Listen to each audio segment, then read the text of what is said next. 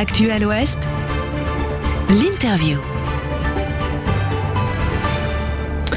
Comment penser les choix et les orientations de recherche scientifique dans le contexte social et écologique actuel? Un collectif, le collectif Horizontaire, émet une série de propositions en cette rentrée pour une recherche responsable et citoyenne. Camille, vous êtes membre de ce collectif Horizontaire. Bonjour. Bonjour. Merci euh, d'avoir accepté notre invitation. Alors, c'est un collectif composé euh, de chercheurs, de chercheuses, d'associations, euh, d'étudiants et d'étudiantes.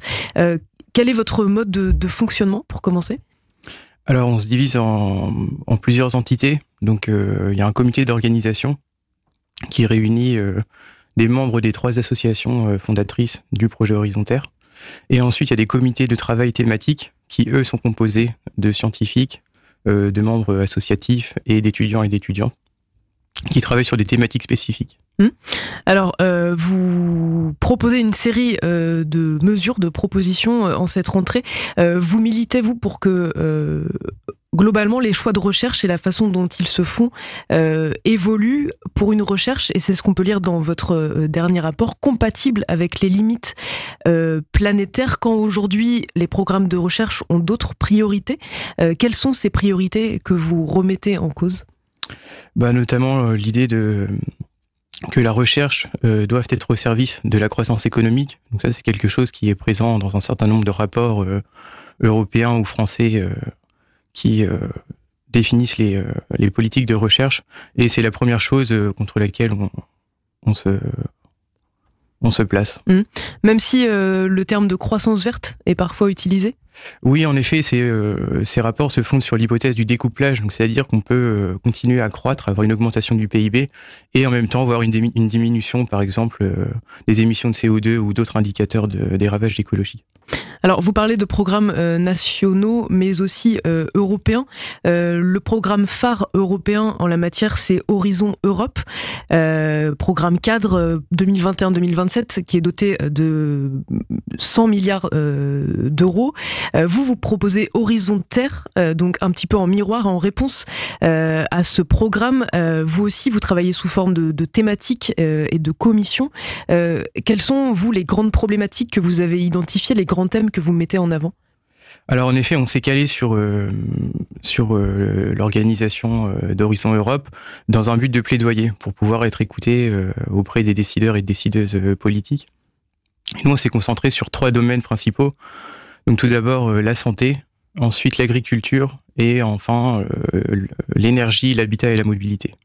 Donc c'est les trois euh, thèmes principaux sur lesquels on a travaillé.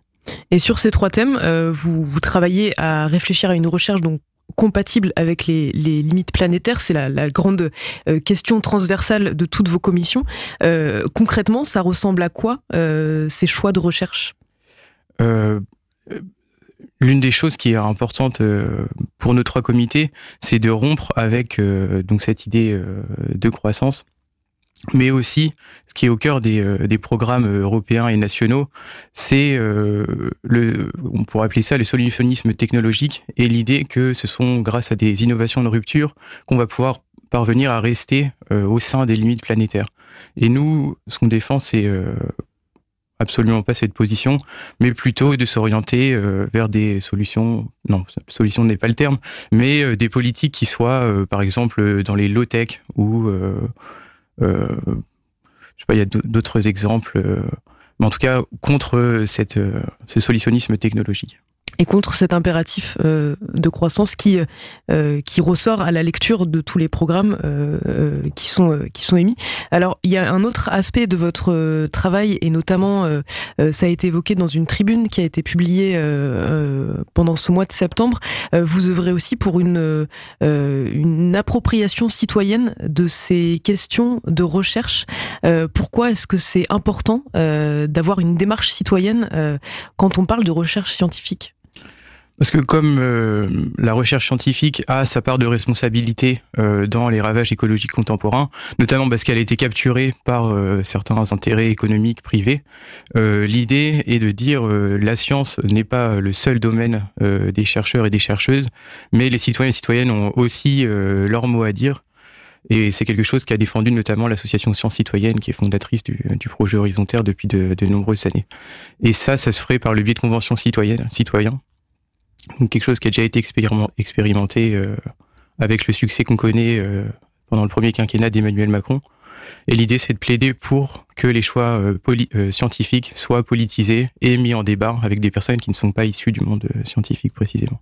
Et, pour ça, justement, vous vous basez aussi sur la loi de programmation de recherche, pour le coup nationale, qui, elle, souhaitait mettre en place des débats citoyens périodiques sur ces thématiques, qui n'est pas appliqué pour l'instant. En effet, il s'agit de prendre au mot la LPPR et d'appeler les les responsables des politiques euh, scientifiques à euh, s'y conformer. Hmm.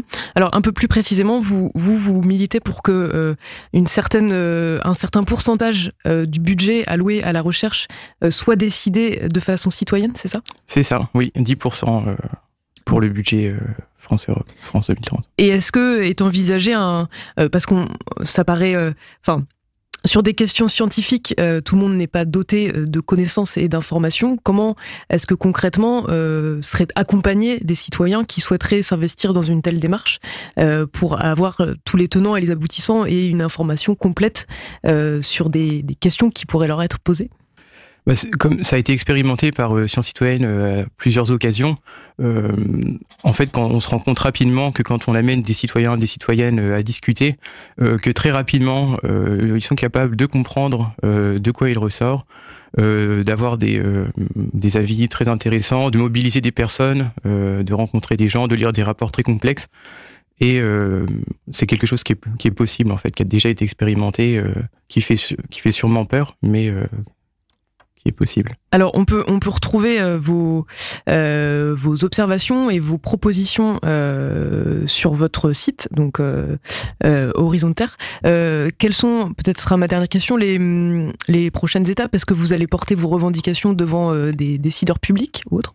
Oui, c'est précisément le, la phase actuelle du projet. Donc il y a eu un moment assez important où on a réuni donc des scientifiques, des étudiants pour proposer des pistes de recherche alternatives. On les a ensuite mises en discussion par le biais d'une plateforme euh, de consultation.